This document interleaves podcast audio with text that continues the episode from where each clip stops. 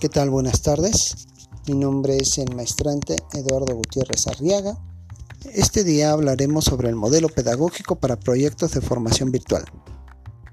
Dando continuidad a nuestra lectura, nos hacemos la siguiente pregunta. ¿Cómo se desarrolla el e-learning? Se desarrolla considerando lo siguiente.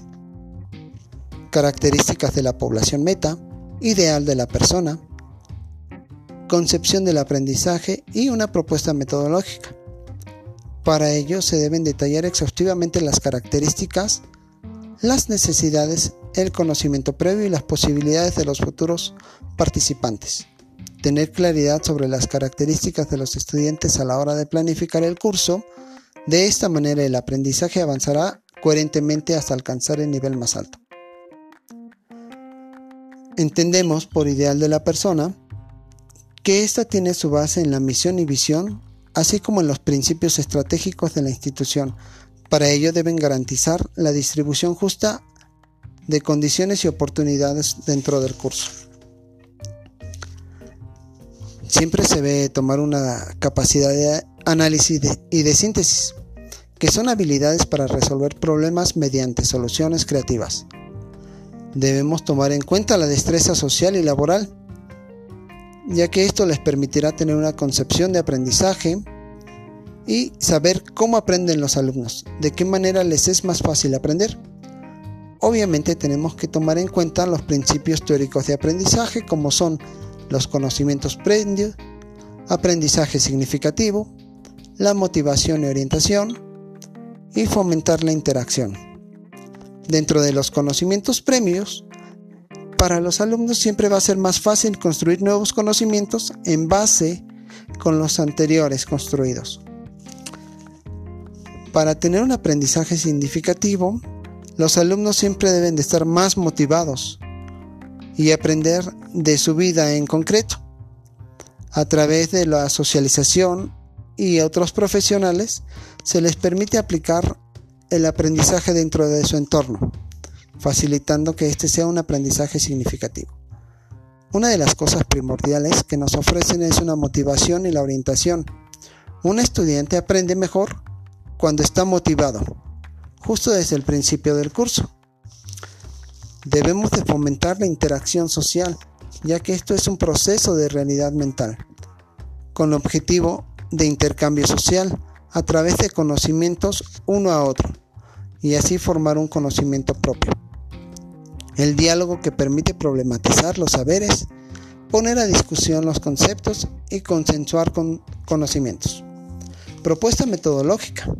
La propuesta metodológica está dada por un diseño curricular, diseño del curso, entorno habitual del aprendizaje, mediación pedagógica, compromiso del estudiante y el mejoramiento continuo. Buscando la formación de personas íntegras con una posición crítica, frente a los procesos de cambio y con una actitud protagónica dentro del marco ético y una selección de objetivos acordes al propósito formulado. Una selección de materiales didácticos apropiada ejercitarán la reflexión, la investigación y esta orientará a la generación de nuevos conocimientos. La propuesta del e-learning debe implementar una plataforma virtual y garantizar un concepto de mediación pedagógica, lo que implica un compromiso constante en la atención y asimismo fomentar el compromiso en los estudiantes. Implementar una evaluación de los estándares de calidad, asimismo el diseño de los programas académicos debe contener una descripción detallada de lo siguiente. Sus objetivos, su población, su caracterización, su perfil académico, su perfil ocupacional, la duración del curso, fundamentos psicopedagógicos, concepción de docencia y concepción del estudiante, así como propuesta metodológica y proceso de matrícula. La aprobación de los cursos y permanencia en el programa son requisitos para la obtención del título y certificado. Administración del programa debe tener una estructura orgánica para la administración y reglamento de este. Diseño del curso. Otros aspectos que dependen de las premisas de la institución, esto se refiere a los ejes transversales, es decir, aquellos temas que surgen del contexto sociocultural. Los ejes transversales sociales se refieren a los siguientes atributos. Sinceridad, honestidad, solidaridad, cooperativismo, prudencia, optimismo, crecimiento personal, lealtad, urbanidad, derechos humanos, etc. Siempre e-learning recomienda que lo ideal en cuanto al número de participantes tendría que ser entre 15 y 25, aunque podrían participar más de 40 personas. Sus temas y objetivos para diseñar el curso se deben determinar por los intereses de cada uno de los alumnos. Asimismo, las competencias en el caso de un diseño debe desarrollarse en base al propósito del curso. Las actividades para el, para el participante siempre es para determinar que no es posible transmitir conocimientos, sino deben de ser construidos. Tareas temáticas. Actividades de la autoevaluación siempre debe tomar en cuenta cuestionarios. Tarea de discusión. Trabajos colaborativos. Foros y chat. Son opciones que nos da e-learning para tener un trabajo colaborativo, hacer una elaboración de blogs y tener trabajo de campo. ¿Cómo pretenden redactarse las consignas para los cursos?